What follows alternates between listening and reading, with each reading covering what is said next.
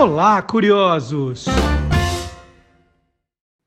Bom dia, curioso! Bom dia, curiosa! Hoje é 14 de maio de 2022. Está começando o Olá, curiosos, número 86. Tudo o que você sempre quis saber sobre qualquer coisa.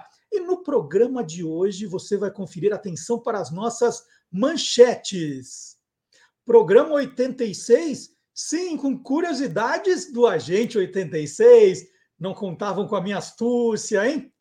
Um tributo a Frank Sinatra, uma entrevista sensacional com Delphis Fonseca.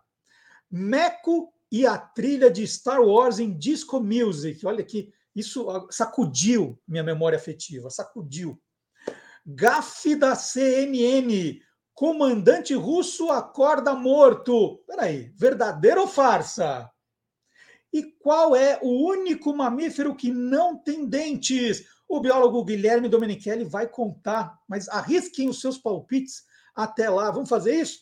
Agora no chat ou na parte do, de comentários. Vamos lá, quem sabe qual é o único mamífero que não tem dentes? Hein? Daqui a pouco o Guilherme Domenichelli vai explicar para a gente. Tudo isso e muito mais no Olá Curiosos, que está começando agora, querendo saber se todos sobreviveram, né? passaram bem pela sexta-feira 13 de ontem. Sexta-feira 13, tem muita gente que acha uma bobagem, tem muita gente que acredita, tem muita gente querendo saber quem inventou essa história de medo de sexta-feira 13. E aí vai uma dica. Né? Muitas reportagens, muitos textos especiais sobre sexta-feira 13 você vai encontrar no site do Guia dos Curiosos, www.guiadoscuriosos.com.br. Quando você entrar na home do Guia dos Curiosos, já tem lá o destaque da matéria, você clica, vai ler, vai entender né, a história da Sexta-feira 13, do ponto de vista histórico, religioso, tem tudo isso. Né? Ah, e, e, você, né, entrando nessa, vai encontrar outras matérias, textos relacionados. Porque a ideia aqui é que o programa, programa Olá Curiosos, seja um suporte para que você navegue no nosso site, para que você veja programas anteriores, para que você acompanhe o Guia dos Curiosos nas redes sociais, né? É um mundo curioso. Assim, poxa, mas vou ficar ali no sábado, só isso de curiosidade? Não, tem muito mais tem muito mais, né? E não dá num programa só falar assim, agora vou falar tudo de sexta-feira 13, agora não dá. Então, temos o site de apoio e você vai matar aí todas as suas dúvidas com a gente. É, vamos lá, vamos começar o programa com a nossa primeira entrevista.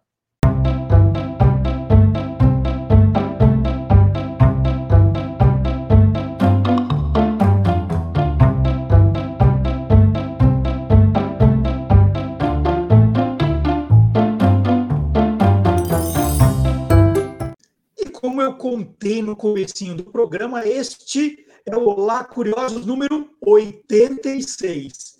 E o nerd, né, como eu, né, o que, que lembra quando ouve o número 86? Do Agente 86.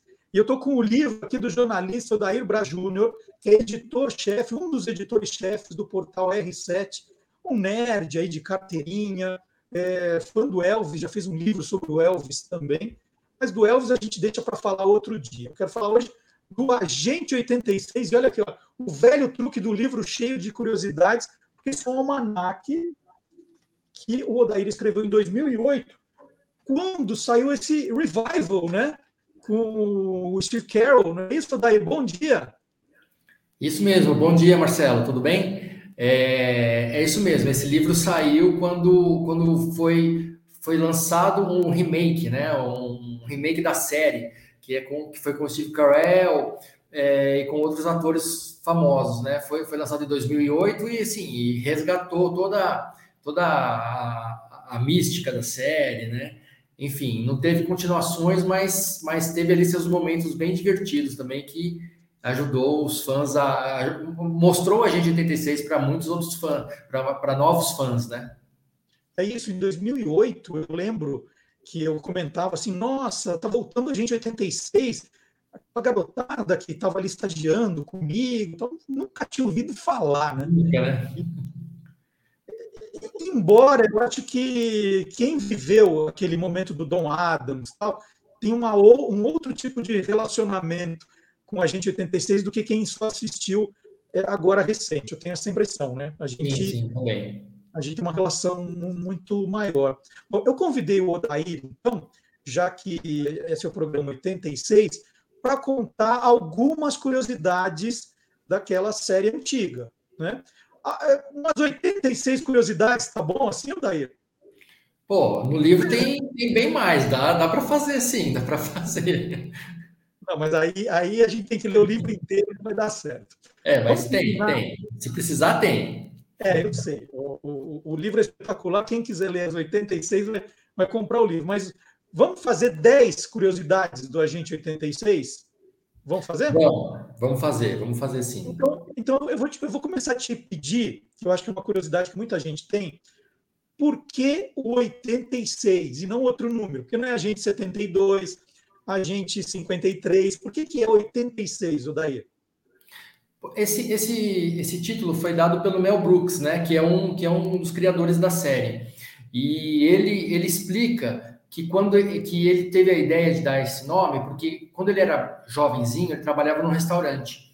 E, e nesse restaurante, é, quando estava faltando algum produto, alguma coisa, eles, eles escreviam o número 86. É, 86 ligado a, a um produto. Por exemplo, ah, o óleo está em 86, significa, significava que estava faltando óleo, precisava comprar óleo. Então ele, ele, ficou, ele ficou com esse número na cabeça, é, conforme ele foi crescendo, foi fazendo outras coisas da vida, e quando ele teve que dar um nome para o Max, ele é, para a série para o Max, ele, ele pensou nesse número, 86. Ele, falou, ele quis dar esse número porque é, ele, ele sentia que no Max faltava alguma coisa, e no caso do, desse agente dele, o que faltava era o cérebro. Então tá explicado aí o, o 86. Então, agora eu vou deixar por sua conta. Vamos lá. É, curiosidade número 2 do Agente 86, o daí. Tá, a curiosidade número 2 é, enfim, os fãs, os fãs é, brasileiros do Agente, do Agente 86 é, da série lembram muito da dublagem, né? É, a dublagem é sempre uma coisa que marca muito e tal, e, e, e a dublagem do Agente 86 é uma coisa que marcou bastante. E, e ele e a série, ao longo da, das cinco temporadas aqui no Brasil, passou por, passou por, três, por três dubladoras. A primeira foi a, foi a Cine Castro, a segunda foi a AIC São Paulo, né, uma clássica também que todo fã lembra, e, e a terceira foi a, a, a, saudosa e queridíssima Herbert Richards.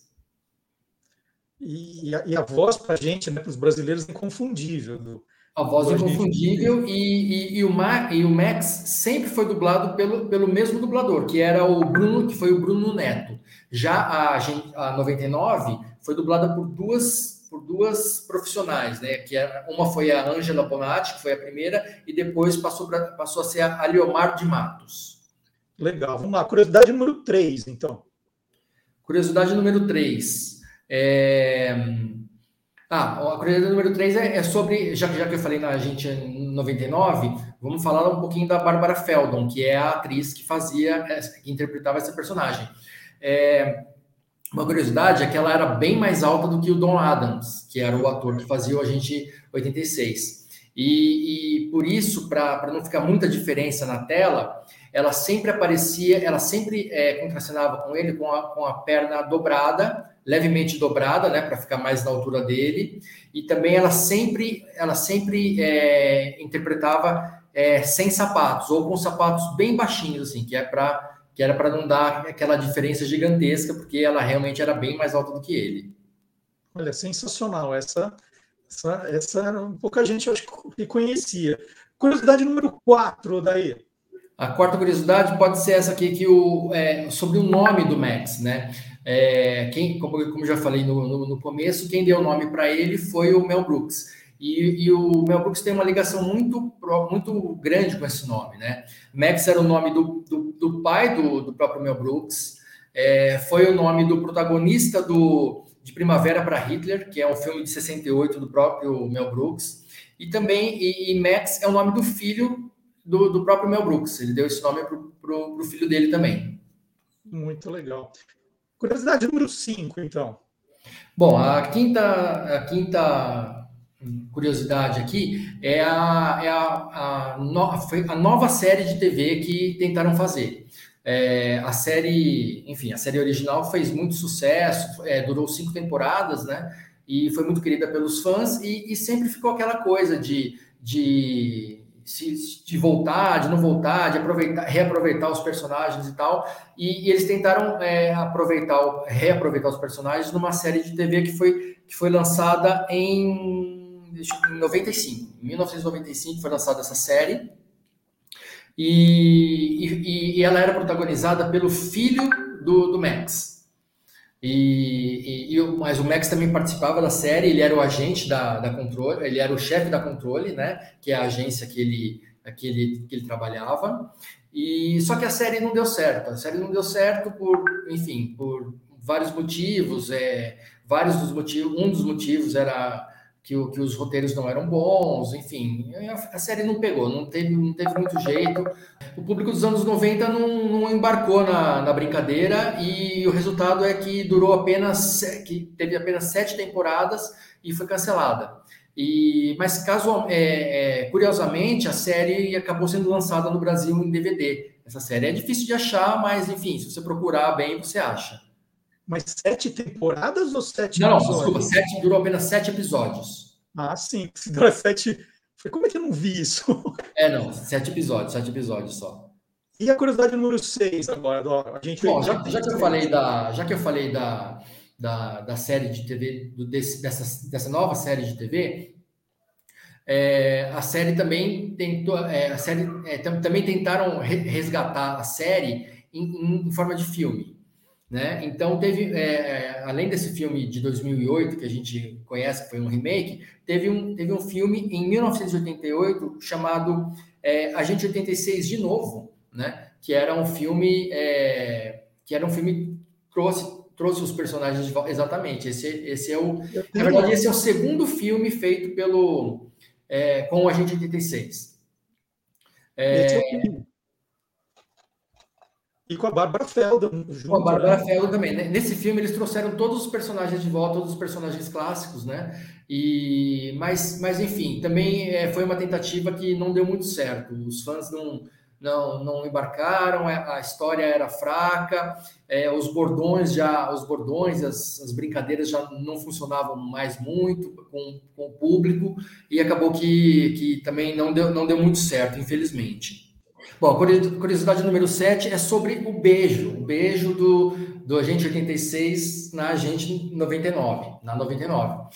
É, sem, desde o começo da série, desde, a primeira, desde o primeiro episódio da primeira temporada, sempre teve ali um climinha entre eles, né? É, é, eles davam a entender que poderia ter um romance ali, mas nunca acontecia. Nunca acontecia. Eles, mas, e eles sempre chegavam perto de se beijar, se aproximavam ali, mas acontecia sempre alguma coisa que o beijo não se, não se concretizava. E, mas aí o beijo mesmo foi acontecer é, só lá na quarta, no primeiro episódio da quarta temporada. É, tava todo mundo meio, meio, meio ansioso, meio de saco cheio já de esperar por esse beijo que nunca vinha. Então, aí na quarta temporada, já no primeiro episódio, resolveram, resolveram acabar logo com essa história. E aí aconteceu finalmente o, o primeiro beijo entre os dois. E foi até um, até um beijo curioso, porque os dois estavam, estavam vestidos né, nesse episódio como é, estavam caracterizados de Charlie Chaplin, os dois. E, e o beijo aconteceu deles, é, ne, é, aconteceu com eles dessa maneira, desse, né, nesse formato aí que de, de vestimenta. Eles estavam vestidos assim e aconteceu o beijo dessa maneira. Vamos lá, curiosidade número 8, então, agora, do 86. Ah, então, é, mais uma curiosidade, é mais uma curiosidade sobre a, sobre a 99. É, ela.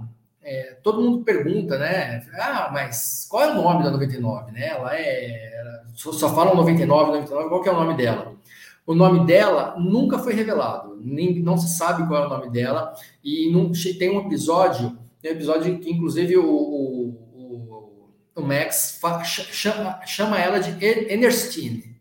Ernestine. E só que ela, nesse próprio episódio, ela fala que esse nome não é o nome dela, mas ela também não fala qual é o nome. Então fica tudo por isso mesmo e, e a gente só fica conhecendo ela como Agente 99. 99, então curiosidade número 9 agora. Curiosidade número 9. É, a, a, mais uma curiosidade do, do Agente 86 no Brasil. A série estreou em 1966, né? Em 65 ela estreou nos Estados Unidos, ela veio para cá em 66. E a, e a estreia foi na TV Record. É, ela ficou, ela ficou durante um bom tempo na TV Record e, e, e, e continuou sendo exibida durante muito tempo ainda depois de, da série, da série é, ter, ter sido encerrada nos Estados Unidos. E depois da TV Record, ela passou para a Rede Bandeirantes. A Record desistiu de, de passar os, os, episódios, de passar a série, e a Bandeirantes é, encampou aí a, a série no Brasil. Bom, e agora, infelizmente, a última das 10 curiosidades combinadas, a curiosidade número 10, Odair.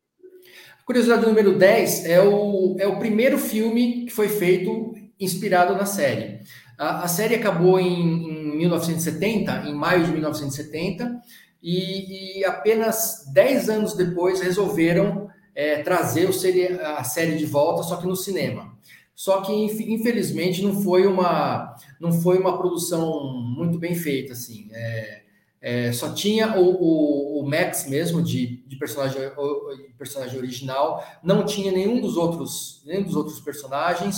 É, esque, parece que a impressão que dá é que esqueceram completamente a, a mitologia da série, a, as frases, os, a, os armamentos, os, os, acessórios do Max e fizeram um filme assim que só tinha o Max. Era uma comédia, mas foi uma comédia bem sem graça, bem, bem chata e, enfim, não deu certo e, enfim, ficou para a próxima, próxima tentativa que também não deu certo. Mas é isso. isso. Quem quiser mais curiosidades do Agente 86, o livro está aqui, o Agente 86, o velho truque do livro cheio de curiosidades do Dair Braz Júnior, é, nós dois temos lá. E, e, eu tenho aqui, eu tenho a coleção, há pouco fã, né?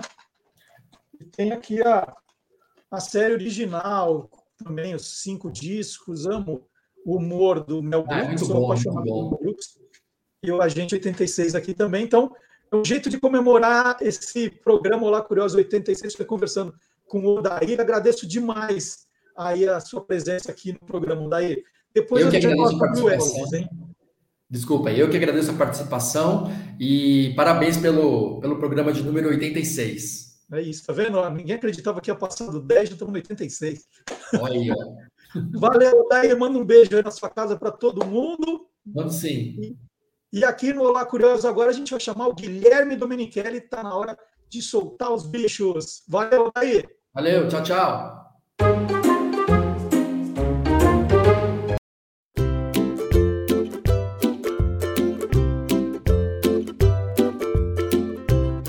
Soltando os bichos, com Guilherme Domenichelli.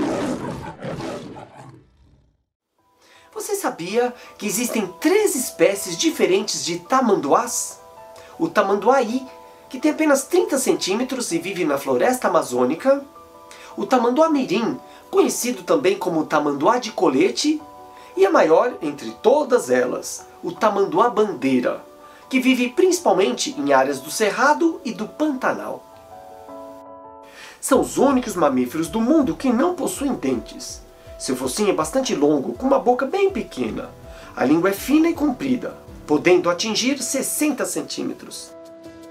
O nome tamanduá tem origem do tupi, e significa caçador de formigas. Eles vivem praticamente de cupins e formigas, comendo até 35 mil insetos como esses por dia. Já o nome bandeira é devido à sua cauda longa com muitos pelos. Na hora do sono, quando está muito frio, o tamanduá deita e se cobre com a cauda como se fosse um cobertor. Enxergam muito mal, mas o olfato é excelente. Suas unhas nas patas dianteiras são grandes e fortes, próprias para quebrar cupinzeiros duros. Quando se sentem ameaçados, se apoiam nas patas traseiras, ficando em pé e utilizando suas unhas como armas, podendo rasgar um predador grande como onças e até outros animais. Existe uma lenda de que quando o tamanduá se sente ameaçado, ele fica em pé e abraça a pessoa. Mas isso não passa de mito. Caso ele se sinta ameaçado por alguém, ele sai correndo. Só vai usar mesmo as garras se não tiver jeito.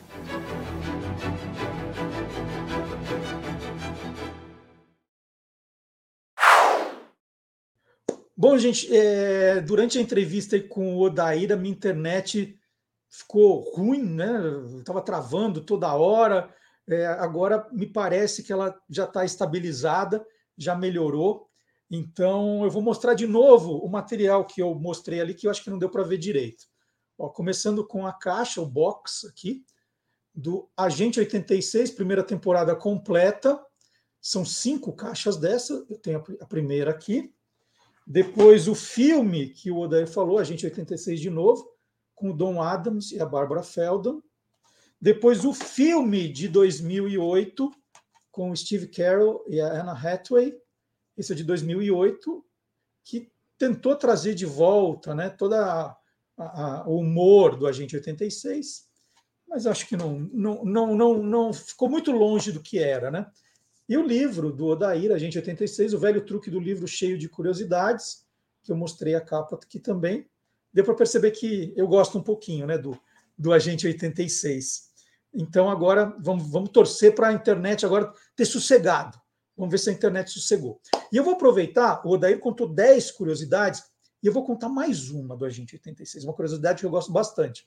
O título original nos Estados Unidos, em inglês, é Get Smart, né? Fique esperto uma brincadeira com o Smart ali, o Maxwell Smart. No Brasil ganhou o nome Agente 86. Em Portugal, gente, quem sabe o nome desse seriado em Portugal? Hum? Dole uma, dole duas, dole três. O nome é Olho Vivo. Olho Vivo, gente, Olho Vivo. É, e aí me fez lembrar daquele gato detetive dos desenhos do estúdio Hanna-Barbera, lembra? O Olho Vivo era o gato, e tinha o ratinho, faro fino. Né? Olho vivo e faro fino. Olha só as coisas como a gente vai juntando aqui. Bom, deixa eu ler uma notícia aqui, que na hora que eu vi, eu achei que era, era ia mandar para o Gilmar, verdadeira ou farsa, mas é verdadeira a história. Em agosto passado, depois de sofrer uma derrota de 3 a 0, o ex-meia Juninho Pernambucano, diretor, e a comissão técnica do time do Lyon da França decidiram rescindir o contrato com o zagueiro brasileiro Marcelo. E aí, né, abre aspas, por comportamento inapropriado no vestiário. Né, mas ninguém sabia o que tinha acontecido. Terça passada, o jornal esportivo francês L'Equipe publicou que teria sido esse comportamento inapropriado. De acordo com a reportagem, Marcelo soltou um pum no vestiário e deu risada da situação, né, junto com outros companheiros da equipe, né, bem depois da derrota, tá todo mundo de cabeça quente. Isso irritou profundamente o Juninho Pernambucano. Depois do episódio, Marcelo acabou sendo afastado da equipe em janeiro deste ano viu seu contrato, né, que terminaria no meio de 2022, ser rescindido pelo clube francês. O brasileiro acabou assinando com o Bordeaux até o final da temporada 2021-2022. O Marcelo, né, que aparece nessa reportagem da Isto É, não gostou da reportagem, da matéria do jornal esportivo francês L'Equipe e negou as acusações, negou essa história de pum aí pelo Twitter. Em resumo, né, resumindo tudo, essa é uma história que não está me cheirando bem. Tá? É isso que eu tenho a declarar aqui. E vale lembrar, você, se você é, não consegue acompanhar o programa todos os sábados ou, ou ouvir durante a semana, no YouTube ou no Facebook, né, que a gente está com imagens, você pode ouvir o nosso programa, porque o nosso programa é um podcast com imagem. A gente continua fazendo o que fazia no rádio, mas tem as imagens. Já que estamos gravando o áudio, por que não abrir a câmera e gravar o vídeo também? Mas nós somos um podcast, estamos no Deezer, no Spotify, no SoundCloud, são as plataformas de áudio. Você não precisa pagar nada para ouvir os programas. Você pode baixar o programa, né, já deixa guardadinho no seu celular para ouvir a hora que você puder. Durante uma caminhada na praia, no parque, durante a ida ao supermercado, é, tá, na sala de espera do, do, do, médico. No médico, eu espero que você. É só para check-up, né? Estou torcendo porque você não tenha nada. Mas nesses momentos, você tem um tempinho, pode pôr um fone de ouvido e ouvir o Olá Curiosos. Né? É um podcast também. Tanto o Olá Curiosos quanto o Quem Te Viu, Quem TV. Então, tá aí. Na, nas plataformas Deezer, Spotify e SoundCloud. E eu falo tudo isso agora para chamar o professor Marcelo Abud, que traz sempre uma novidade aí para a gente é, nesse mundo, nesse, nesse universo da podosfera.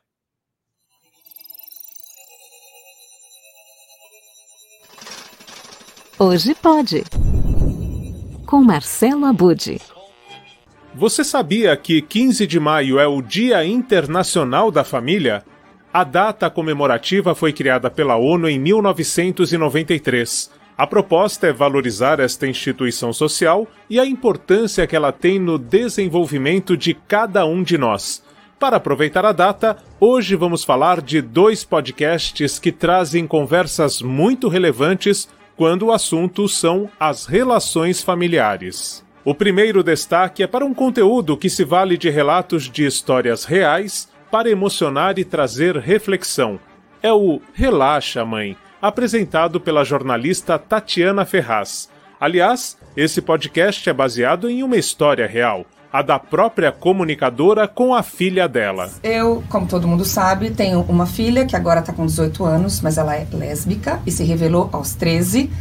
E eu não acho isso um problema. E eu comecei a compartilhar isso com as pessoas, a falar sobre isso abertamente, a, a, publicar textos na internet. E aí algumas mães começaram a me procurar. Como é que você lida com isso tão bem? A minha filha é gay, o meu filho é gay, eu não consigo lidar com isso, eu tenho medo que ele seja agredido na rua, todo mundo vai tratar ele diferente.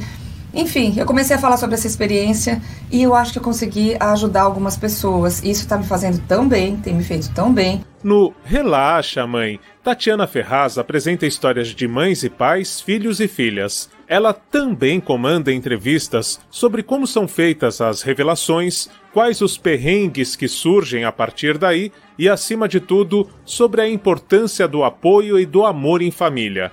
Desta forma, a gente consegue se colocar no lugar de quem passa pelo preconceito e ainda pelo sentimento de familiares que têm receio da opinião de outras pessoas. O convite da jornalista é para que a sociedade consiga cada vez mais trocar a homofobia pela alegria. E o principal desse canal é falar para você, mãe, você, pai, que ter filho que gosta de menino ou gosta de menina é exatamente a mesma coisa. A gente tem filho que tem depressão, a gente tem filho que é, corta o cabelo, a gente tem filho que pinta o cabelo de azul, a gente tem filho que gosta de macarrão e a gente tem filho com preferências sexuais. Eu espero que esses vídeos possam ajudar você a não encarar como problema e também aos seus familiares a terem menos preconceito. E eu quero principalmente atingir aquelas mães, aqueles pais que não estão tranquilos sobre a maternidade, em especial a maternidade LGBT. Agora, se eu conseguir atingir aquele pai, aquela mãe que não aceita de jeito nenhum, eu vou ficar muito feliz. Por favor, não faça isso. Um dia o tempo vai passar, você vai ficar velho, vai olhar para trás e vai pensar quanto tempo eu perdi, quanto tempo eu podia ter passado com meu filho e a minha filha e não passei por um motivo que não é na verdade o motivo. Todo mundo é igual, todo mundo tem preferências. A única coisa é que talvez o seu filho ou sua filha tenha uma preferência que não é assim a mais comum ou a que todo mundo fala mais abertamente. E daí? É seu filho, é sua filha. A outra dica que eu trago hoje é de uma realização da nossa produtora, a Peças Raras. Aliás, eu já aproveito para agradecer ao meu xará Marcelo Duarte porque ele falou da estreia, do episódio que marcou a estreia deste podcast, que é do Instituto Ame Sua Mente. E na estreia tivemos o Christian Dunker falando sobre família e tecnologia. Bom, esse podcast é atualizado quinzenalmente e tem o sugestivo nome de Vamos falar de saúde mental? Então, nesse podcast, que você pode procurar por Instituto Ame Sua Mente nas plataformas, você já encontra a entrevista com o Christian Dunker falando justamente sobre família e tecnologia. E o terceiro episódio, que eu destaco aqui neste boletim, é com a psicóloga clínica, terapeuta de adultos e casais Viviane Rocha, que é uma especialista em estilos parentais. Você sabe o que é isso? Ah, acompanhe aqui um trechinho para entender um pouco melhor sobre o que eu conversei com ela. Essa é a primeira coisa. Claro que, vão, que vai existir, vão existir diferenças. Lógico, nós somos muito diferentes, e não é porque casamos ou porque dividimos a, a, a mesma responsabilidade com a criança que de repente viramos o mesmo ser, né? Primeira coisa, não discuta isso na frente da criança. Né? Não discuta. É melhor, às vezes, deixar que o outro estilo prevaleça naquele momento. Sua esposa, seu esposo deu uma ordem, tomou uma decisão que é totalmente diferente do seu estilo parental. Você não faria aquilo de jeito nenhum. Mas a vida da criança não está em risco. Então, espera, deixa que aquilo seja daquela forma naquele momento e depois pontue isso com o adulto, fora da presença da criança. Porque o que vai prejudicar, Marcelo, é a percepção da criança de que existe uma instabilidade, que ela não sabe o que vai esperar. Então, ela, ela precisa ter uma previsibilidade. Na minha casa, quando eu faço isso, acontece isso. Quando eu não sei, aí eu gero é, questões emocionais muito complicadas que o cérebro da criança não está preparado para lidar ainda. Ele está em formação, né? Ele está se formando, ele está ganhando força ainda para ser um cérebro independente, vamos dizer assim, com um adulto. Ele não está preparado. Bom, não há dúvida de que falar sobre saúde mental nos dias de hoje é extremamente importante e por isso eu sugiro que você vá na sua plataforma de áudio onde você ouve podcasts e se for no Google Podcasts, você vai lá e se inscreve para receber os próximos episódios. No Spotify é só seguir que ele vai para sua biblioteca de áudio também. Enfim, para que você continue acompanhando essas conversas em que eu trago aí assuntos relacionados às famílias e essas relações muito delicadas, mas também muito ricas. Vamos falar sobre amigos, vamos falar sobre a questão das drogas na adolescência, enfim, muito assunto legal, sono. Vale a pena você seguir o Instituto Ame Sua Mente na sua plataforma de podcast preferida. Com essas duas dicas, o Vamos Falar de Saúde Mental do Instituto Ame Sua Mente e o Relaxa, Mãe da Tatiana Ferraz, eu fico por aqui, né, com as dicas da Podosfera, desse incrível universo dos podcasts. Até a próxima!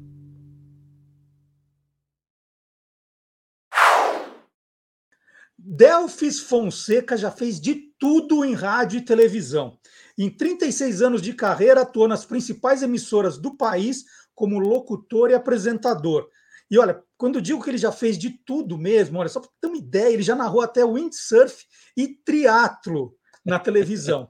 Atualmente segue né, com essa carreira maravilhosa de locutor publicitário, narrador de documentários, mestre de cerimônias e dublador. Mas, atenção para o mas, é com o Delfis Fonseca, cantor, que eu vou conversar hoje. O Delfis canta em português, obviamente, mas também em inglês, francês, italiano, espanhol e japonês. Essa é uma parte ótima também. No próximo dia 28, agora 28 de maio, o Delfis apresentará o espetáculo Frank Sinatra, o Tributo. Olha que genial. É, no Teatro Jardim Sul, em São Paulo. E Frank Sinatra faleceu aos 82 anos, justamente num 14 de maio, como hoje. 14 de maio de 1998, né? fazendo as contas, há exatos 24 anos. Então, Delfis, né, no programa de hoje, em vez de ficar entrevistando estranhos na noite, né, strangers in the night, eu preferi conversar com um conhecido de manhã. Bom dia. Bom dia, Marcelo. Prazer enorme estar com você. Adoro o seu programa, adoro você, adoro os seus livros, você sabe disso, a gente já conversou em outras oportunidades. E eu fico muito feliz de estar conversando com você aqui é, para falar dessa figura né, icônica, esse ídolo mundial, esse cara que fez uma história incrível na música. Né, e deixa esse legado para a gente aí infinito, né? Que você vai passar de gerações para gerações, né? Que é o Frank Sinatra, que hoje, como você disse, a gente se despediu dele há 24 anos, né? Mas é um tremendo desafio, né, Delfis? Não é para qualquer um, não, né? Fazer um show. Hum, não, é um, é um em desafio. homenagem eu... ao Frank Sinatra. Me conta isso. Então, eu já gosto de dizer o seguinte, né? Quando a gente fala tributo e tal, às vezes a pessoa pensa, ah, o cara vai lá, sei lá, acha que é parecido com ele, acha que tem a voz igual ele, vai querer imitar ele. De forma nenhuma. Eu acho que o Sinatra é uma das personalidades mais complexas da música, tanto pessoalmente, né? A vida dele é, é, é uma história sem fim, né? Tem tantas coisas interessantes, partes tristes, alegres, como a de todos nós, né? Mas ele parece que viveu duas ou três vidas em uma, né? É, é muita coisa que aconteceu na vida dele. Além disso, artisticamente, ele, nem ele mesmo conseguia se imitar, porque cada interpretação do Frank Sinatra era uma diferente, né? Quem conhece, você sabe disso, você conhece muito música, conhece muito o mundo artístico como ninguém. É, você ouviu o Frank Sinatra, era um Frank Sinatra a cada momento. Né? Então, ele não se repetia nas interpretações, nas métricas musicais, nas letras ele mudava as letras da música, de, dando o mesmo sentido, obviamente, na mensagem, né? Que cada música é uma pequena história, mas ele mudava, ele, ele se dava esse direito. É, então, você falar, vou cantar Sinatra, vou imitar Sinatra, eu acho que esse seria o maior mico é, de qualquer artista. Não, a gente vai fazer o que ali? A gente vai lembrar com muito carinho, não é? com muita gratidão, todo esse legado musical que ele deixou para o planeta. E interpretar é, da forma que a gente sentiu, porque cada um de nós vê qualquer coisa na vida de uma forma única, né, Marcelo? É, então, acho que quando um artista vai interpretar alguém, ele pode optar por imitar ou ele pode optar por colocar o, sentimento dele, né, a, a percepção, as percepções dele com a obra daquele artista. E é o que eu pretendo fazer nesse show. Então, então conta como é a estrutura do show, porque você, assim, a gente está falando do Delphis é, cantor, mas a gente não pode deixar de lado o comunicador, né? Que Sim. gosta de contar histórias, né? Que, que gosta de ter essa interação com o público, né? É, é, é você, 100%, né, gente? O, o Delphis é um cara sensacional da gente ouvir, da gente aprender. Como é que é a estrutura do show, essa parte conversada, Delphis? Então, é, Marcelo, é, é, isso é como você mesmo disse, né? Nós que somos do, do microfone ou da câmera, a gente gosta de contar histórias e gosta principalmente de interagir com o público, né? Eu acho que a diferença de você colocar um CD colocar lá num, num streaming e ouvir uma música. E a diferença de você participar de um show é que o show é, é, é algo mais, é, mais interativo, mais quente, não é? mais, é, é mais humano. E, é, e, é assim que eu sempre vi, sempre que eu subi no palco, fosse para apresentar um evento, até eventos mais formais, né? É, a gente sempre coloca um pouco da gente ali, ou muito da gente, conversando é, e dando um, um, ar diferente naquela, naquela situação, e é o que eu pretendo fazer. Eu vou conversar com o público, como eu sempre faço, contar algumas histórias e curiosidades do Sinatra que a ah, gente ah, então, também não vai adianta conversar alguma, hoje. Não adianta alguma, então. Não, eu, eu falei, falou eu já ia dar... curiosidade aqui no programa, tem que contar alguma. Curiosidade é a sua bandeira, né, Marcelo?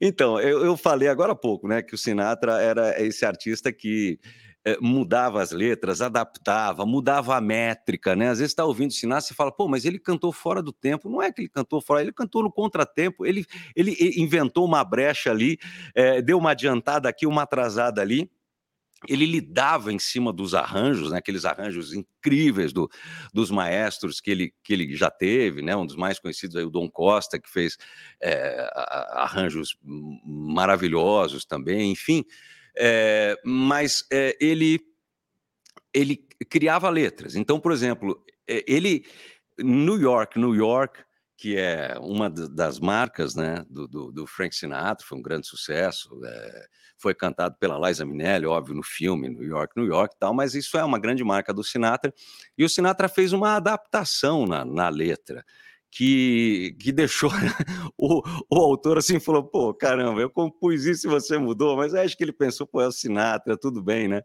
É, é, que aquela, aquele ponto alto de New York, New York, quando ele fala... É, é, top of the heap, king of the hill, a number one. Esse a number one não tinha na letra. É, ele, ele colocou isso, veio dele lá, ele colocou, encheu a boca e mandou aquele A number one e a orquestra junto. Aquilo ficou de arrepiar, né? É, então são essas coisas que o Sinatra fazia que às vezes os, os compositores ou autores um pouco mais né, é, é, convencionais, ia falar, puxa, mas caramba, eu escrevi assim, o cara leu assado. Mas ele tinha essa autoridade né, para fazer isso nas canções. E ele fazia questão, eu, eu, eu penso assim, ele queria dar para as pessoas é, o novo sempre, ainda que de algo que já conhecessem, né? Que todo mundo já conhecia os grandes sucessos dele, mas ele queria que aquilo ficasse novo de alguma forma. E ele brincava em cima do arranjo e, e fazia cada versão uma versão única, né? Eu achei genial, Delfos, que você, você já deu a curiosidade musicada, né? Você já cantou um pedacinho e já deu a curiosidade. Eu queria mais alguma dessa. Né? Você já dá a curiosidade musicada. Oh, vou, vou, criar aqui, curiosidade musicada. Vou... Mais uma, vai. Bom, eu não sei se essa aqui vai ser musicada. Vamos, vamos ver. Eu, vou, eu também, Marcelo, vou te falar. Você sabe que é, essa, é, essa é uma das coisas que eu, que eu tenho também. É, eu nunca faço programado, né? Então nem eu exatamente sei como vai ser o show lá, porque eu acho que a situação leva você a uma reação que às vezes nem você mesmo sabia, né? Nem você previa.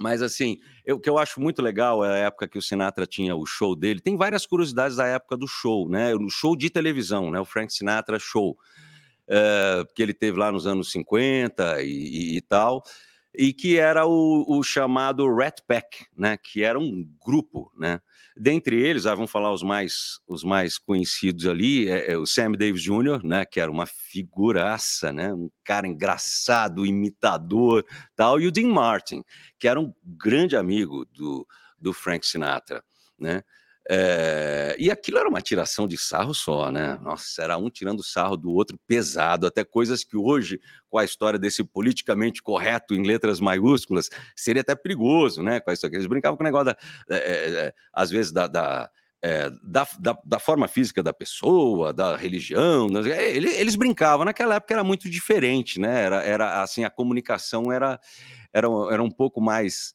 é é, é, é, é, permissiva em alguns aspectos e restritivas em outros, né? Isso é verdade. Mas, enfim, eles brincavam muito e eram muito amigos. E o Sam Davis Jr. imitava o Dean Martin é, e o Frank Sinatra também, mas o Dean Martin era muito engraçado porque ele, ele, ele pegava um, um copo. O Dean Martin, ele gostava de um, de um mezinho, né? Então, o Sam Davis Jr. pegava o, o copo e imitava Everybody loves somebody sometime. Everybody loves. Aquilo era demais. E o Frank Sinatra rachava o bico, né? É, e todos eles se divertiam muito. E como o Jim Martin era, era muito amigo é, do Sinatra, teve aquele episódio que o Jim Martin, é, que também foi um parceiraço, né, por anos e anos e anos do, do Jerry Lewis, que eles tiveram lá, né, umas intrigas, cada um foi para um lado da carreira, e a, e a dupla Dean Martin e Jerry, uh, Jerry Lewis acabou se desfazendo. E o Sinatra, num show de televisão, chamou Dean Martin, sempre que o Sinatra se apresentava na televisão, o Dean Martin estava junto, eles faziam um número juntos, cantavam, brincavam, né, é, e ele chamou Jerry Lewis para esse show sem avisar o, o Dean Martin, e vice-versa, né, e ele, nesse dia, conseguiu fazer um encontro que a América inteira e o mundo inteiro gostaria de ver, né? Que era de novo aqueles caras sensacionais que fizeram tantos filmes legais que a gente via o festival na sessão da tarde, né, Marcelo, quando a gente era uhum. menorzinho. É... E aí, então, gente, o povo viu de novo Jim Martin e o Jerry Lewis juntos ali naquele, naquele, naquele show. E foi o Frank Sinatra que promoveu isso. Aliás, o Frank Sinatra ele era, ele tinha um lado extremamente humano, né? Ele era uma figura é, que, que agregava, que adorava os amigos, não é aquela coisa de italiano, né? De, ah, vamos abraçar, vamos estar junto. E, apesar de ter os lados contraditórios, a pessoa que fala, ah, o Sinatra era estourado, ele era bravo, era... Levanta a mão aí quem nunca estourou, né? Levanta a mão quem nunca falou alguma palavra mais rude para alguém em algum momento. Né? Eh, as pessoas acham que os artistas, é, né, eles têm que ser aquele cara da foto, né, o tempo inteiro assim, tal, aquele chapéu bonito, fedora, né, que ele usava e tal. Não, né? Esses caras têm família, têm problemas, têm conta para pagar, é, têm crises existenciais, têm lapsos criativos às vezes, né? Você fala, caramba, não estou conseguindo criar nada novo, né? E, e, o Sinatra teve uma coisa assim, se você me permite mais uma, mais uma curiosidade. Por favor, mas é musicado ou não? o, o, a turma fala, eu sou um grande fã de Elvis, né? Você sabe também, Sim. eu gosto muito de Elvis Presley, canto, repertório do Elvis também, já fiz show com músicas do Elvis, gosto muito.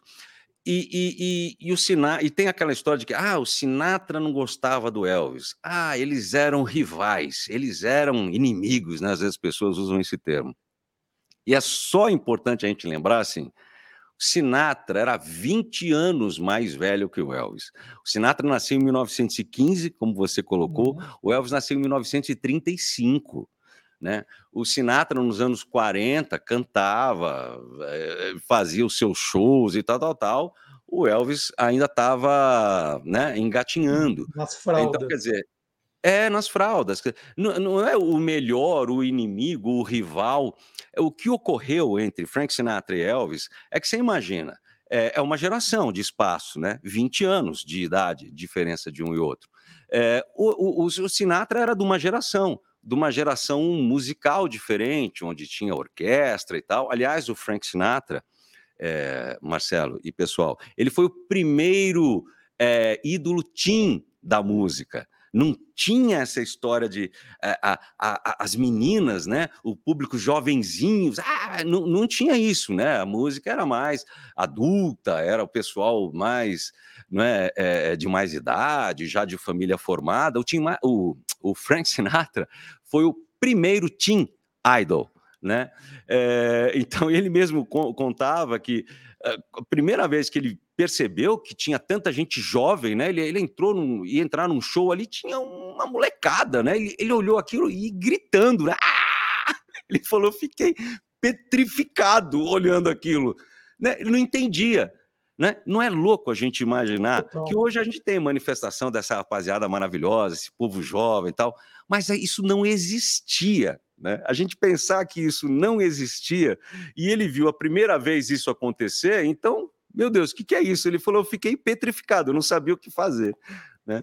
Então, o que havia entre Elvis e Frank era, era um, um pequeno conflito de gerações. Você imagina, né, um cara que é, cresceu vendo orquestras, é, cantando com orquestra, com terno e gravata, uma postura X, Y, aquela elegância né, incomparável. De repente vem um cara de calça larga, costeleta, topete desse tamanho, começa a rebolar e, e cantar, e a voz rascante. Falou, pô, o que, que é isso? Né? Para onde que a música está indo? Esse conflito natural de gerações. Mas o respeito era tão grande é, depois que ele assimilou isso, porque né, dá para a gente entender, não é assim, ah, tá, agora a música é assim. Ele, ele demorou para entender, e, e lá estava acontecendo uma grande virada musical, uma grande mudança de comportamento, que na verdade começou com o Frank Sinatra, é, é, introduzindo essa juventude na música, que depois foi parar lá no Elvis, já numa, numa virada de geração. É, mas ele foi eh, entendendo isso, tanto que quando Elvis serviu o exército, Elvis serviu o exército em 1958 e em 60 ele saiu do exército. Aí dizem que foi jogada, jogada promocional do Coronel Parker, que era o empresário do Elvis. Não, aquela coisa de fazer dele um bom menino, um bom americano. Puxa, foi servir o uhum. exército. Dispensou qualquer mordomia. O Elvis ele poderia ter servido o exército fazendo shows, cantando, animando a, as tropas, mas ele falou: não, eu quero servir, eu quero fazer exercício, eu quero fazer, eu quero, enfim, fazer o que qualquer soldado comum faz. E ele serviu dessa forma. É, quem Se te acompanha, Delfis, quem hum. que te acompanha no, no show? É, então, eu vou ter lá o Davi Páscoa no piano, que é, é, é um maestro sensacional, conhece tudo do repertório de, de, de Frank Sinatra. E a gente vai ter, como é um show intimista, Marcelo, até é, é, o teatro é um teatro que tem é, perto de 200 lugares, talvez um pouco menos. O palco é menor, tudo. Então a gente está fazendo muita projeção de telão. Tô, a gente está preparando uns vídeos muito bacanas atrás.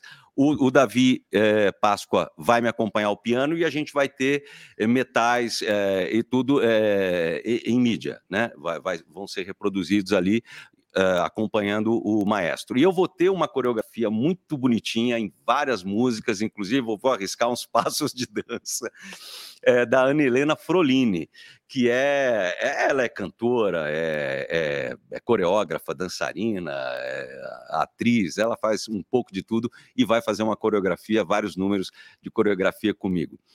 Além disso, eu vou ter a participação do William Marks. O William Marks é um cantor que faz é, é, espetáculos é, de músicas do Elvis Presley. Ele vai participar comigo nesse show, porque a gente vai reproduzir. Era onde eu ia chegar agora nessa, nessa história que eu estava falando de Frank Elvis. O Frank Sinatra, em 1960, quando o Elvis saiu do exército, ele convidou o, Sina o, o, o Elvis para participar do Frank Sinatra Show. Então, muitas pessoas nem sabem que Elvis e Frank Sinatra estiveram juntos cantando na televisão. É, algumas, algumas canções separadamente no mesmo programa de televisão, e no final eles dividiram o palco. O Elvis cantou é, Witchcraft, do Sinatra, e o Sinatra cantou Love Me Tender do Elvis. E os dois juntos, lado a lado ali, é, um pedacinho de Love Me Tender, um pedacinho de Witchcraft, um pedacinho de Love Me Tender, um pedacinho de, de Witchcraft, e no final eles fazem um vocal é, juntos. Olha o meu gato aqui, ó. esse é o Elvis. Esse é o meu Achei gato. Que era o The Voice. no final eles fazem um, um, um, dueto juntos ali, em duas vozes, a coisa mais linda. E a gente vai reproduzir isso no meu show.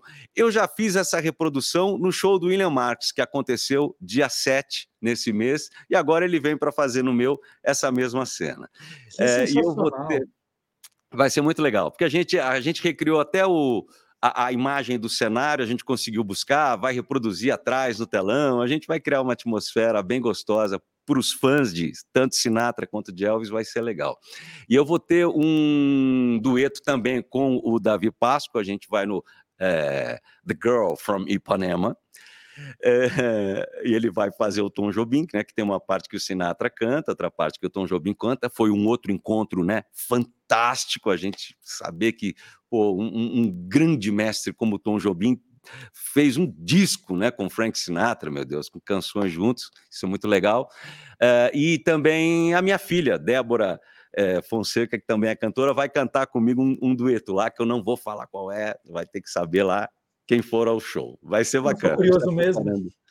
Eu sou curioso mesmo. Quantas músicas são no total, David? Então, a, a gente programou é, 17 músicas.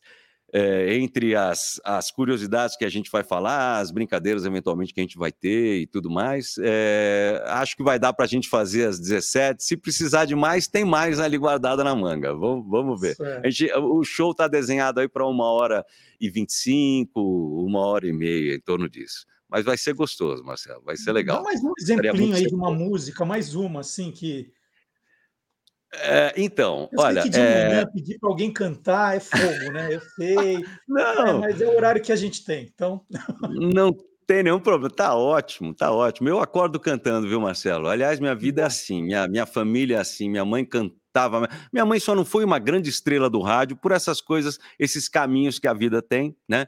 Mas canta maravilhosamente bem, está viva ainda. Hoje canta menos, está viva, está bem, está com saúde, mas já não está com aquela, aquele vigor vocal para cantar. Mas eu, eu ouvi minha mãe cantando minha vida inteira. Isso foi um dos grandes estímulos né, para a gente também cantar.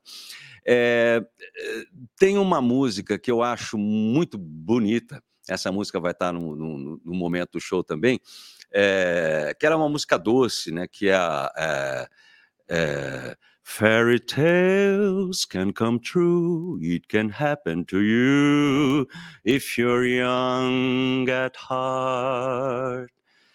Ah, essa música é, é ela é uma música para mim cinematográfica, Young at Heart.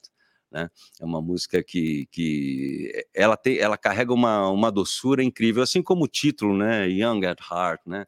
Para você que é, que, é, que é jovem de coração, que tem essa, essa jovialidade, esse, esse frescor né, na alma, no coração. É uma música muito linda. Vai ter os clássicos, né? A gente vai ter então, lá. Deixa, deixa eu te perguntar se tem as minhas duas favoritas, né? Para com você. Se não tiver. É Fly Me to the Moon e I've Fly me to the moon and let me play among the stars. Let me see what spring is like on Jupiter and Mars. In other words, hold my hand. Vai ter. e a outra qual foi? I've got you under my skin. Tem essa? I've got you under my skin. I've got you deep in the heart of me. So deep in my heart, you are really a part of me. Vai ter, Olha, claro que vai. Sensacional. Gente, é, é, dia 28 de maio, no 28. Teatro Jardim Sul. É dentro do shopping, né? Isso. De, é, de, o Shopping Jardim Sul fica na Vila Andrade, que é um, uma região do Morumbi. Uhum. E dentro desse shopping tem um, tem um teatro. Às vezes as pessoas não, não conhecem, ainda agora depois desse período de pandemia né, longo, onde tudo ficou fechado, mas tem é, esse teatro, é, a, tem duas salas lá. Aqui eles reabriram agora, que já está acontecendo esse show, acontecerá esse show e outros espetáculos já estão acontecendo, chama-se Sala Felipe Paltronieri. Tá? É, ele fica no, no, no, último andar do shopping, perto ali dos cinemas. É, é uma sala bem gostosa, muito bonitinha. É, é, tem um clima intimista que eu acho que vai ter tudo encaixadinho com esse tipo de, de show que a gente vai fazer, Marcelo. Então, é, que horas? É dia 28 de maio, que horas? 21, 9 da noite. 9 da 9 noite da no noite. Teatro do Shopping Jardim Sul. Os ingressos podem ser já comprados pelo site. A gente vai colocar aqui, olha, é www.simpla com y simpla.com.br, simpla s y m p l a.com.br. Tem mais algum lugar ou é só no Simpla? Tem, não, tem também no Sampa Ingressos. Sampa Lá, inclusive, tem preço especial com ingresso antecipado e tal, é bem legal. Olha, então são esses dois. Então vou dar primeiro essa dica, sampaingressos.com.br e tem no Simpla, como eu já falei, dia 28 de maio, no Teatro do Jardim Sul. E antes de terminar, Delfos, que é uma delícia conversar hum. com você, é que quando eu fiz a apresentação, né, estava falando de todas as, as, as línguas que você canta. E, obviamente, Sim. chama atenção o japonês, você sabe disso. Não, ele canta em português, ah, inglês, ah, né? Ah, espanhol, ah, italiano, ah, francês, japonês, ah, né? Porque que não é tem isso, nada né? de japonês. E outro dia, outro dia a gente estava fazendo uma entrevista aqui de um concurso que eu não vou lembrar o nome, que era hum. justamente hum. um dos maiores concursos de karaokê da colônia japonesa em São Paulo, da Prêmio, Viagem, Aí, de repente, vejo que você está lá competindo. Me foi, conta foi isso, sim. Você estava lá. Eu não sei se você é, ganhou, é, como é que foi? Não, então, você sabe que aquilo é o Paulistão. Aquilo é, é, aquele é um concurso de altíssimo nível, onde um gaidinho como eu é, é, é, é ousado e metido é, e fuçado em música internacional é, decidiu participar. Minha primeira participação no, no, nesse Paulistão. Eu tenho participado há dois anos e pouco de Taikais. Taikais são os concursos que ocorrem aos fins de semana, de várias. É, vários grupos não é? é? da comunidade da colônia japonesa e tal, mas aí tem esse o Paulistão, tem o Paulistão, tem o Brasileirão, que eu também vou participar, acho que vai ser em junho, é, e, e, só que esse aí, o Paulistão e o Brasileirão, Marcelo, é assim, tem um, um, jurado só de letra. Então ele fica na letra da música, ouvindo o A, o E, o O, se você não errou nada. Se... E aí os outros jurados, são oito jurados para para te analisar e dar as notas. É muito criterioso. É, tem um, a colônia tem cantores incríveis que cantam muito bem há muito tempo e é separado por faixa etária. É um grande concurso, dura dois dias. E eu, eu fui um dos classificados na minha categoria. É, entre lá os dez melhores cantores da categoria, eu estava lá no meio. Fui, tive a honra de ser é, escolhido aí pelos senseis. Eu fiquei realmente muito feliz. Respeito demais a cultura japonesa, a música japonesa eu adoro. E você não sabe o quanto ela agregou na minha capacidade vocal, interpretativa, é, domínio de voz porque até a tirada de voz, a respiração, as modulações vocais, elas são específicas para a música japonesa. Eu estou engatinhando, sei disso, mas é, já agrega demais na, na, na nossa capacidade de cantar. E outra curiosidade, tem My Way em japonês, que é um grande sucesso. Quer que eu cante um trechinho? Mas, mas, vamos terminar com My Way em japonês, se você souber. Mas tá. me, me, explica como é que você. É, Você fez curso de japonês? Como é que aprende a cantar em japonês sem saber japonês? Então, na verdade, assim, é, eu, eu, eu, eu, eu comecei a cantar japonês sem entender absolutamente nada de japonês, porém, antes de eu abrir a boca para cantar, eu queria saber o que era aquilo que eu estava falando, o que significava aquilo, apesar de não falar, de não dominar nada, saber que música é essa, qual é a letra, o que, que é, isso aqui? É o quê, né? Então aí, aí não falta amigos, consultores, porque assim, eu tive uma receptividade é, que eu até me emociono em falar, porque eu achava que eu ia ser visto como assim, pô, o que esse cara tá fazendo aqui, né?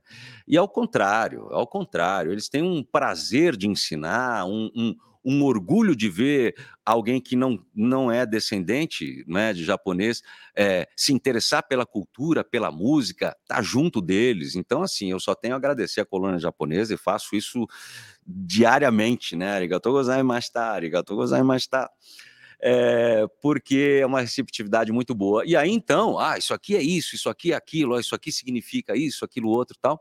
É, e, e, dentro dessa cultura musical, que é fantástica, não só no, na colônia aqui no, no, Brasil, mas no Japão, a, a cantar é, é, é o elixir da juventude para a colônia japonesa. Você vê pessoas de 90. Dentro desses concursos, tem pessoas de 90 e tantos anos, cento e poucos anos, 102, 103 anos, cantando, né? É, então é muito bonito de a gente ver é, esse, esse, esse movimento, né? É, então gente, eles vão ensinando, a gente vai aprendendo e cada, a, cada cantor, cada participante normalmente acaba tendo um sensei, um, um professor que vai te dando as nuances de cada música, o sobe e desce. Que a música japonesa, eles dizem, né? É como se fosse o oceano ondulado né? A, a, nota sobe, desce, ela vai, não tem nada muito. Ah, ela tem essa, essa variação e essa sutileza. É, então, são coisas que você realmente precisa entender e vai compreendendo aos poucos, né? E isso vai fazendo com que você se aproxime mais dessa sensibilidade musical japonesa que é fantástica. Que sensacional, que, que bela história. E, e, e tem como a gente soltar um, um Delphis Fonseca em japonês, assim, um pedacinho? Tem. Você quer, você quer não, colocar agora, uma não, ao vivo, ao vivo. ao vivo? Ah, tem. Eu, eu, eu, tenho tantos vídeos, né? Porque agora, na época do, do da, da, pandemia, o, o, todos esses taikais continuaram acontecendo virtualmente. Sim. A colônia inteira, até os mais idosos, aprenderam a criar o seu vídeo, sendo orientado pelos netos, filhos mandava um vídeo, os, os, os taikais eram transmitidos no canal do YouTube com uma audiência muito grande e todo mundo continuou a cantar mesmo na pandemia. Então tem vários vídeos que eu acabei produzindo para isso, mas é, vou cantar agora no, o, o nosso My Way.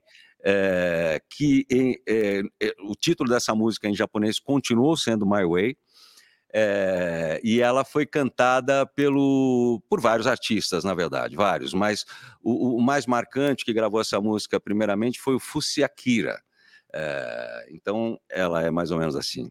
Ima funade ga chikazuku kono toki ni furo tatazumi watashi wa furikaeru e aí vai. É, é, é, muito, é muito diferente quando você canta uma música já conhecida é, em japonês, porque as inflexões, as, é, tudo muda um pouco, apesar da melodia ser respeitada, mas é aquilo que eu digo, é o jeito né, de se cantar e de se pronunciar que tem que ter uma forma, uma cadência muito específica, muito bonita da música japonesa. Que legal, que delícia conversar com o Delphis Fonseca aqui no Lá Curiosa. Gente, essa My Way em japonês não está no repertório do show, mas na hora do bis, se a gente pedir com muito entusiasmo, ele canta, ele canta. Eu canto mesmo, hein?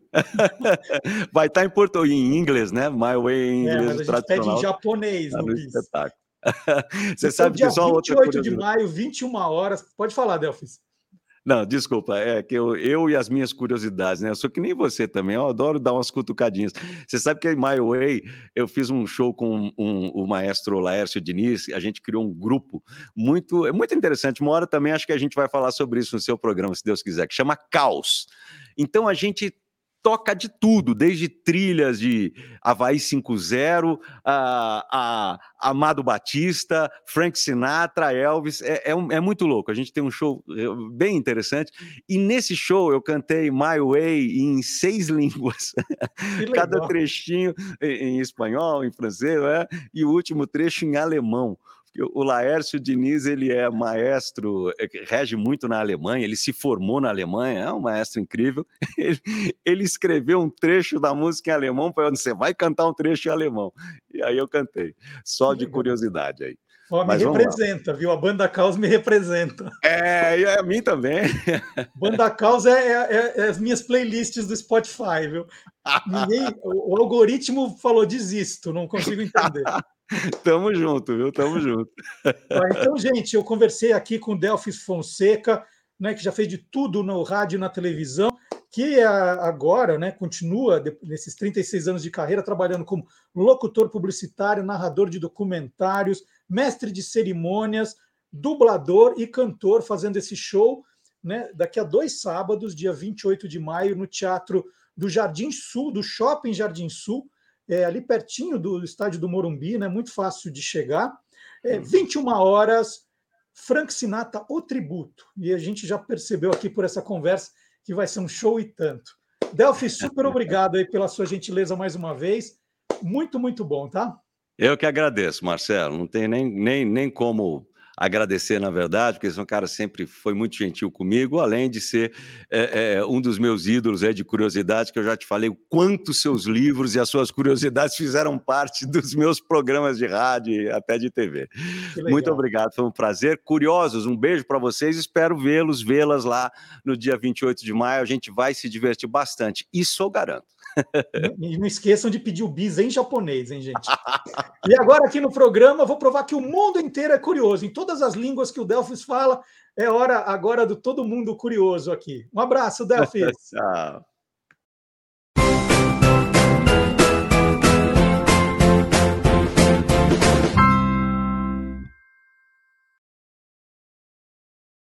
E hoje nós vamos até Paris em mais uma de suas ações promocionais, né, por marketing, né, o aplicativo de aluguel de casas e apartamentos Airbnb abriu um quarto para um casal no icônico moinho de vento do cabaré Moulin Rouge, em Paris. Apenas três casais serão sorteados né, para ir até lá, passar uma noite lá, pagando apenas um euro por noite. Um euro. Né? É uma ação promocional. A gente está falando aqui, o mundo inteiro fica falando né? Uma curiosidade que o Airbnb costuma fazer frequentemente. Procura esses lugares icônicos, constrói um quarto ali para uma hospedagem durante um final de semana, dois, e pronto, acabou. Durante a estadia, os convidados serão recepcionados pela dançarina principal do espetáculo, Claudine Vandenberg, e poderão desfrutar de um tour também privado pelos bastidores do show. Desfrutarão ainda de uma refeição depois da apresentação. Segundo a direção do Airbnb, esta é a primeira vez que o interior do moinho de vento, que foi projetado para ser justamente a marca registrada do cabaré, é aberto ao público. Para decorar o ambiente, né, é, com detalhes estilísticos da Belle Époque do século XIX, a empresa contratou o historiador francês Jean-Claude Ion. Aí abre aspas, né? A Belle Époque foi uma época em que a cultura e as artes francesas floresceram e nenhum marco é mais icônico desse período do que o Moulin Rouge, declarou o historiador. Né? A gente sabe que é marketing, então, mas as ideias são legais. Né? Fala assim, puxa vida, é, eu, eu, eu nem estou concorrendo, mas pô, que legal seria passar essa noite aí, ainda pagando um euro, gente. Aí melhor ainda, com tudo isso, né? mas é, é, é uma promoção, é uma promoção. E quem vai mexer agora com a memória afetiva aí dos quarentões, cinquentões, é o Antônio Mier. Olha que história, é digna de um caçador da música perdida. Vem aí. Os Caçadores da Música Perdida. Olá, curiosos! Em maio de 1977, o produtor e músico Domênico Monardo popularmente conhecido como Meco, assistiu à estreia de Star Wars. No dia seguinte, assisti o filme mais quatro vezes e foi a várias sessões no final de semana. Após essa maratona, Meco teve a ideia de transformar a partitura de John Williams de Star Wars em disco music. Foi na Millennium Records, subsidiária da gravadora Casablanca, que o projeto foi organizado e gravado em apenas três semanas. O disco recebeu o nome de Star Wars and the Other Galactic Funk. A faixa principal, com seus quase 16 minutos de duração, possui um medley com as principais músicas do filme, como o tema de Star Wars, a marcha de Darth Vader, o jazz apresentado pelos alienígenas da Cantina Band e a celebração na Sala do Trono. Os sons dos androides, tiros de blasters, duelo com o sabre de luz e alguns diálogos também fazem parte da faixa. Ainda em 1977, o disco foi indicado para o Grammy de Melhor Performance Instrumental Pop, mas não recebeu o prêmio, já que a disputa foi contra a trilha original de John Williams, a vencedora do prêmio.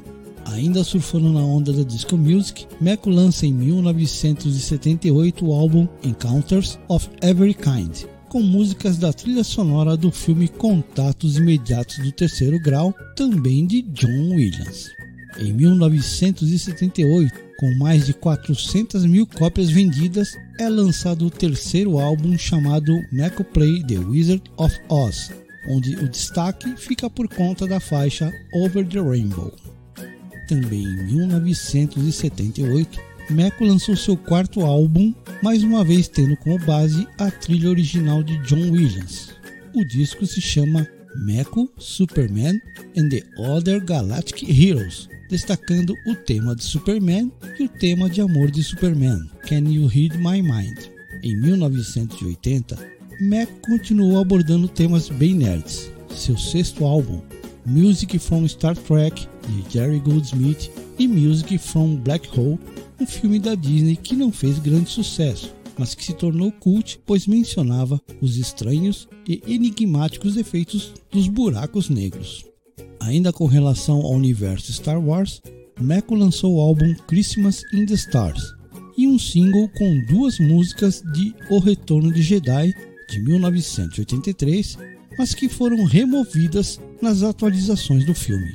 No lado B do single está Left Neck, com performance de Max Rebo Band, a música favorita do vilão Jabba the Hutt. E no lado A, Yubi Ewok Celebration, tocada nas comemorações entre os rebeldes da Aliança e os fofinhos Ewoks na floresta de Endor após a destruição da segunda Estrela da Morte. Essa versão chegou a ocupar a posição de número 60 no Hot 100 da Billboard em 1983.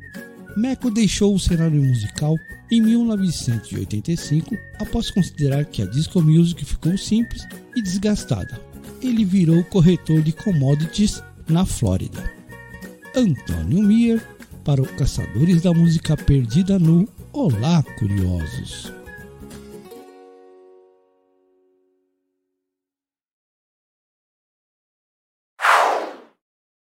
E antes que vocês comecem a jogar tomate no Antônio Meira, já vou explicar, né? Já expliquei aqui, mas é sempre bom reforçar, falando assim, mas cadê a... Por que, que o Mir não tocou as músicas do Meco no boletim? Porque nós temos problemas né, no YouTube da questão de direitos autorais, aquela coisa toda, mas a ideia, vou repetir, é provocar né, a sua curiosidade. Então, eu, eu não lembrava do Meco. Não, não era que não lembrava, né? não, não era uma coisa que eu falava assim, nossa, vou ouvir o Meco. Aí, quando o Antônio Mirso falou, vou falar sobre o Meco, vou falar do Star Wars Disco Music, eu já fui procurar, já fui ouvir, vi que tem a playlist, eh, playlists no, no Spotify, tem no YouTube. Essa é a ideia do programa, né? A provocação. Né? Então, nós não podemos tocar, mas ele contou a história todinha, com os nomes das músicas, onde elas estavam tal. Agora é com você. Agora você vai lá e procura. Mas na página do Facebook do Caçadores da Música Perdida, o Antônio Mir publica algumas dessas músicas também. Se você quiser, pode seguir por lá, né? Ele já dá o, o, o caminho onde estão os vídeos do YouTube. Mas aqui tem essa provocação. Ele falou, poxa, o Meco, como eu não fui lembrar, né? Foi tão marcante. Ali nos anos 80, já fui, já fui ouvir, já fui ouvir. Né? Eu, eu me divirto com o programa, gente contar que quando os colaboradores já me avisam que vai ter, tal, já vou lá, pesquiso, ouço, falo, putz, que bacana. É isso. E nós estamos, né, vale lembrar, nós estamos no Facebook, no Twitter, no Instagram e no TikTok. Você pode procurar Guia dos Curiosos, você sempre vai achar coisas diferentes todos os dias. Não é tudo igual, né? tem coisas diferentes todos os dias em cada uma das nossas redes sociais. E eu vou aproveitar né, para mostrar o Guia dos Curiosos, edição fora de série, décimo livro da coleção, e vou contar uma história engraçada. Eu achei engraçada, que aconteceu essa semana comigo. Eu gravei um vídeo contando a história do gibi, né? Porque o gibi é sinônimo, né, de história em quadrinho no Brasil. E eu gravei o vídeo assim, como estou mostrando, né? Então tem um, um, tem um guia dos curiosos aqui atrás e esse. Aí nos comentários no TikTok, um seguidor por lá, mano, mano, mano, você tá com um livro na mão e tem outro igualzinho atrás. Essa tua estante é fake, né? Como que você tem dois livros iguais? Aí um outro seguidor já falou: é, ele é autor do livro, ele deve ter muito mais do que dois, né? Mas eu achei engraçado, falando que a, a estante é fake, ó. Vou mostrar qualquer livro aqui, ó. Carlos Eduardo Novaes, história do Flamengo, quando foi campeão mundial em 81. O que não tem aqui é livro fake, viu? tem muita coisa aqui, vou tirar. A gente pode depois fazer um tour pela, pelas estantes. Mas eu queria lembrar que tem o Guia dos Curiosos edição fora de série, né? O primeiro colorido, o primeiro com infográficos, cheio de ilustrações e tem muita curiosidade, né? Eu, eu tirei a história do gibi aqui, né? Contei, mas tem muito mais coisa. Vou fazer uma amostragem e quem quiser vai encontrar, tem o link do, da loja direto para você comprar o Guia dos Curiosos Edição Fora de Série na descrição do vídeo, tanto no YouTube quanto do Facebook, tá? Aí, mostrar aqui. Esse aqui também é real, ó. Não é, não é fake aqui, não.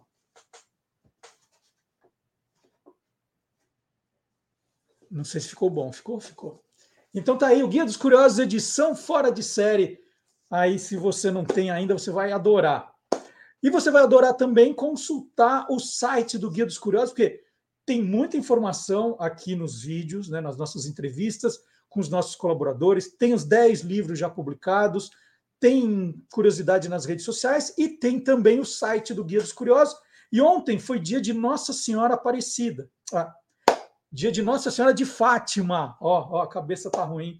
Os segredos de Nossa Senhora de Fátima, as histórias estão no site do Guia dos Curiosos guiadoscuriosos.com.br. Você pode ir lá, tem, também tem uma chamada bem na nossa home. Você vai, vai gostar desse texto.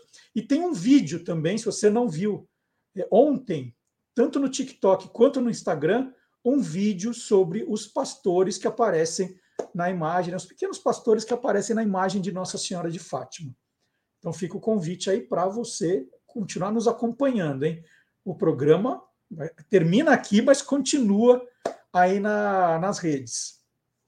E eu vou ler uma, uma noticiazinha aqui sobre televisão que acho que vai interessar vocês. A americana Julia Child é considerada a primeira estrela de programas de receitas da TV. Seu programa estreou em 1962 e veio embalado no sucesso do livro que ela escreveu, Mastering the Art of French Cooking, né, que é dominando a arte da culinária francesa, da cozinha francesa. Júlia é um personagem, é uma personagem tão importante que sua história já tinha sido contada no longa-metragem Julie e Júlia de 2009, com Meryl Streep no papel principal. Eu acompanhei, é um, é um filme bem bacana. Agora, a Julia Child acaba de ganhar um documentário assinado pela CNN e uma série de TV da HBO Max, ambas com o mesmo nome, né? tiveram a mesma ideia, Júlia. É, é, foi de Júlia, por exemplo, é importante dizer né, que ela é, foi que teve a ideia, que até hoje é usada nos programas de culinária da TV, de começar um prato do zero, né, mostrando como é que começa, mas guardando outro já semi-pronto, ali em estágio avançado, para encurtar o tempo de apresentação. Ela que teve essa ideia de fazer isso na televisão. Né? E isso hoje é, continua sendo feito. Então, tá aí. Do, é um documentário e uma série da, da Julia Shield. E eu estou contando tudo isso porque na quinta-feira passada, no Quem Te Viu, Quem TV, o Magalhães Júnior né, aproveitou que estava esse buchicho aí desse, desse, dessa nova série, desse documentário, ele aproveitou para falar sobre os programas de culinária pioneiros da TV brasileira. Teve gente que veio antes, hein, antes de 62. O programa foi, né, logicamente, de dar água na boca, foi saborosíssimo, foi divertido. É, e eu, eu separei um trecho quando o Maga fala da Helena San Girardi, foi a primeira mulher a apresentar um programa de culinária na TV brasileira. Tem um trecho, mas fica o convite, se você se interessa pelo tema, se você se interessa pela história da televisão, para assistir ao programa na íntegra. Né? No canal do Guia dos Curiosos no YouTube, você tem lá playlists e tem todos os 80 programas já apresentados pelo Magalhães. É história da televisão que não acaba mais. E agora a gente vai assistir um pedacinho.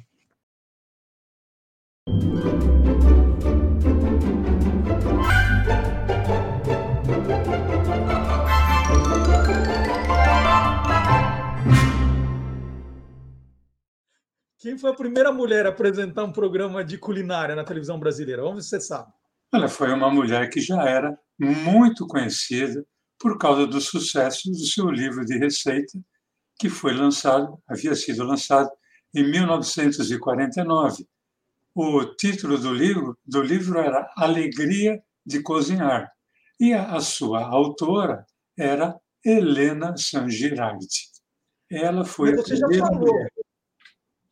Você já falou da Helena Sangirardi aqui, ela não era só conhecida pelo, pelos livros de receita, não, né? Não, não a Helena San Gerardi, que nasceu aqui no interior de São Paulo, na cidade de Ribeirão Preto, em 1915, e faleceu no Rio de Janeiro em 1989.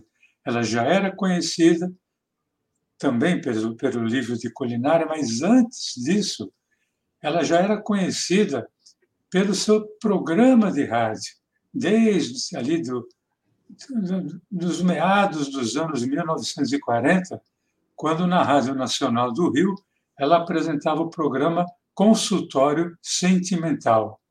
Além disso, Marcelo, ela assinava várias colunas em revistas e jornais sempre dedicados à mulher. A famosa coluna, por exemplo, Lar Doce Lar, na revista O Cruzeiro, e a coluna Cozinha e Outras Coisas, do jornal Última Hora, são exemplos disso. Mas então conta, Maga, quando é que, que começou é, de fato o programa de culinária da Helena Sangirade na televisão? Ele começa pouco depois. Ali, o programa do Chico Wright começou em setembro de 1955. A Helena Sangerard começa uh, em televisão em 20 de abril de 1956, na TV Paulista, Canal 5, um programa que tinha o título de Sirva-se de Bons Pratos, programa semanal às 5 e meia da tarde. Que legal. E quanto tempo esse programa da Helena Sangirari ficou no ar? Bom, com esse título de Sirva-se de Bons Pratos, permanece pouco tempo, porque Logo o programa passou a ter o patrocínio do Vinagre Castelo. E aí, óbvio, passou a mudar, mudou de nome, passou a se chamar Castelo na Cozinha. E também mudou de horário, passou a ser às 19h30, horário ali próximo do jantar. Agora, no ano seguinte, nós estamos falando de 1957, o programa mudou de nome novamente. Ele passou a ter o mesmo nome da famosa coluna que a Helena San Gerardi tinha na revista O Cruzeiro. O programa passou a se chamar Lar Doce Lar. E aí, em 1958, teve uma outra mudança. Passou a ter o título do livro dela, Alegria de Cozinhar, e assim foi até 1900 e 63 na TV Paulista Canal 5. A americana Duke University está oferecendo um curso que já foi apelidado pelos alunos de TikTok Class, né? aula de TikTok. O verdadeiro nome do curso é Building Global Audiences, né? construindo audiências globais e prepara os alunos para criar uma marca pessoal online e produzir conteúdo viral, né? como se isso fosse tão simples assim. O curso é ministrado por um ex-aluno da Duke, Aaron Jimming. Como parte do currículo, os alunos recebem tarefas para criar vídeos com base nas tendências do TikTok e, em seguida, oferecer feedback uns aos outros. Não é simples assim. Eles também analisam metas e estratégias de mídia social, otimização de mecanismos de pesquisa e observam calendários editoriais para a criação de conteúdo. Na sala de aula, os alunos são informados de como é, é, alcançar milhões de pessoas, né? como uh, esse poder que as redes sociais têm. Só que esse poder, é importante dizer, vem acompanhado de responsabilidade. Né? Não é, oh, tenho poder, posso agora sou influenciador, né? mas tem uma responsabilidade que vem junto, e o curso fala disso. É, os alunos são provocados a usar as mídias sociais como um recurso para melhorar a vida das pessoas. Nossa, que curso necessário, que curso urgente. É tanta papagaiada né, de, de gente aí só fazendo coisa, pegadinha, para rir dos outros. Né? É importante, sim, que o curso mostre quais são as responsabilidades que vêm junto e como usar as redes sociais para o bem, para o bem. Isso é muito importante, não para desinformação, né? para colocar medo nas pessoas, mexer com a ansiedade dos jovens, né?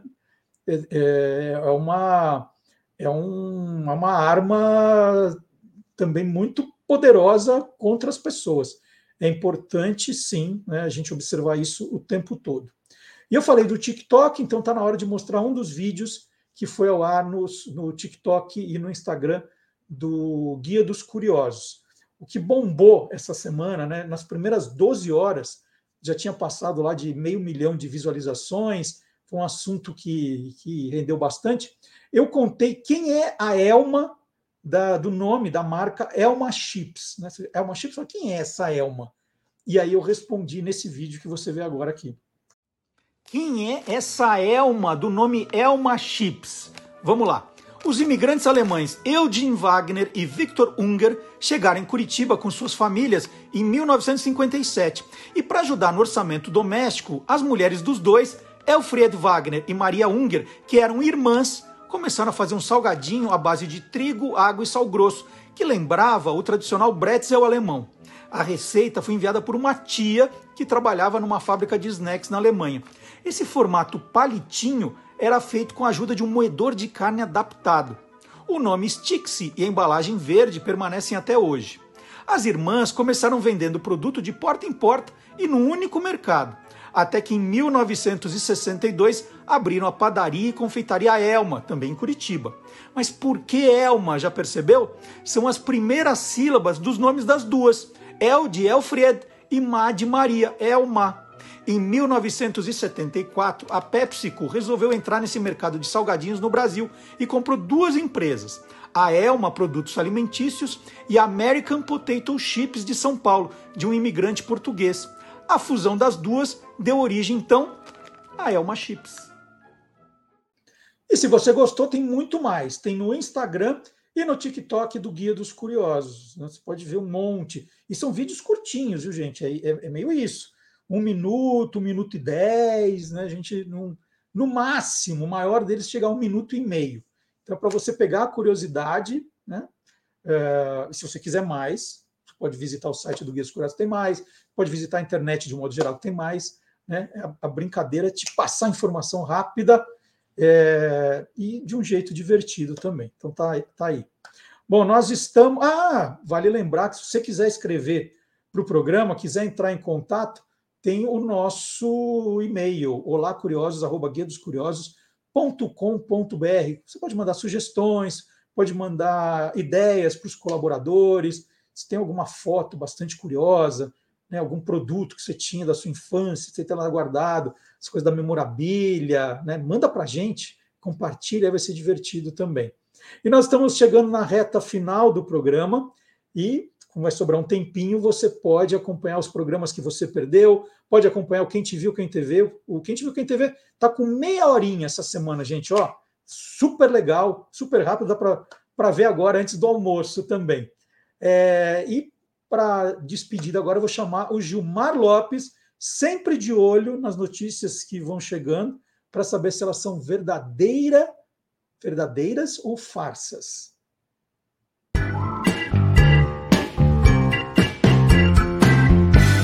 Verdadeiro ou farsa?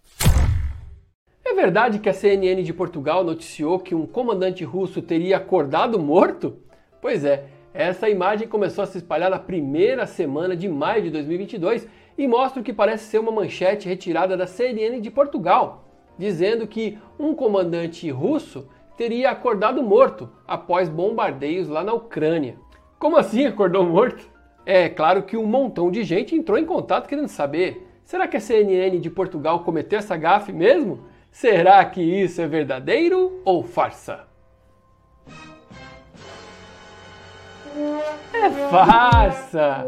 Essa foto é uma montagem feita em cima de uma reportagem real veiculada no site da CNN de Portugal no dia 30 de abril de 2022. Como a gente pode ver na imagem original, a manchete real é 20 civis foram retirados pela ONU da fábrica Azovstal. O vídeo original pode ser assistido lá no site da CNN de Portugal e a imagem exatamente ali foi tirada aos 19 minutos e 11 segundos da reportagem. O boletim da jornalista Ana Sofia Cardoso falava sobre um trabalho em conjunto das Nações Unidas com a Cruz Vermelha, que conseguiu retirar 101 civis da siderúrgica de Azovstal, em Mariupol, além de outras áreas da Ucrânia.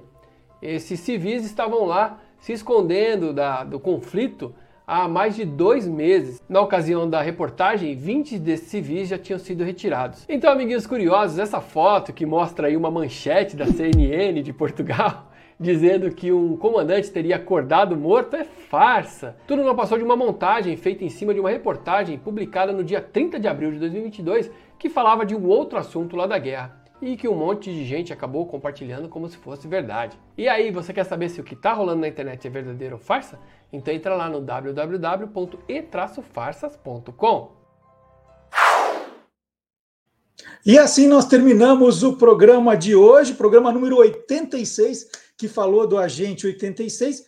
E fica o pedido, né? Antes de você ir embora, né, não esqueça de deixar o seu like se gostou do programa, deixar um comentário aqui também é importante, né? Compartilhar o programa. Puxa vida, você podia convidar alguém. Assim, sábado que vem, vão assistir o Olá Curioso junto comigo? Né? Mesmo que cada um estiver na sua casa, dá para assistir ao mesmo tempo no YouTube, no Facebook, ou ouvir nas plataformas de áudio. Né? Importante é que você nos ajude a espalhar para aumentar o engajamento do programa, para que ele chegue para mais gente. Né? A gente está ali de grão em grão, cada vez com mais seguidores, isso é importante, mas tem muito mais curioso no mundo que não está aqui ainda. Então, antes de ir embora, né? Não deixa de fazer a lição de casa também. Eu volto na semana que vem, na quinta-feira, tem o Quem Te Viu, Quem TV com o Magalhães Júnior, hein? Não perca. Tchau, gente. Até o próximo sábado.